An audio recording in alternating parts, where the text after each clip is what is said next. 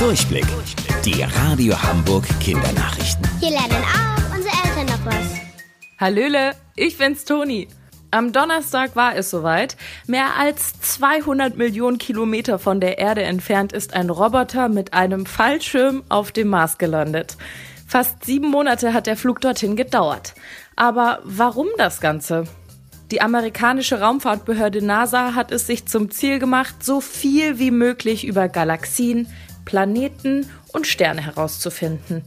Auch ob es dort andere Lebewesen gibt und ob wir Menschen zum Beispiel auch woanders als auf der Erde leben könnten. Der Roboter soll den Wissenschaftlern jetzt dabei helfen.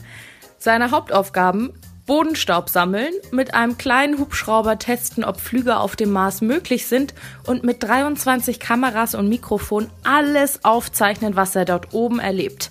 Ich bin gespannt, was da rauskommt. Englands oberster Mäusefänger feiert Jubiläum. Zehn Jahre ist Larry jetzt schon im Dienst für die britische Regierung.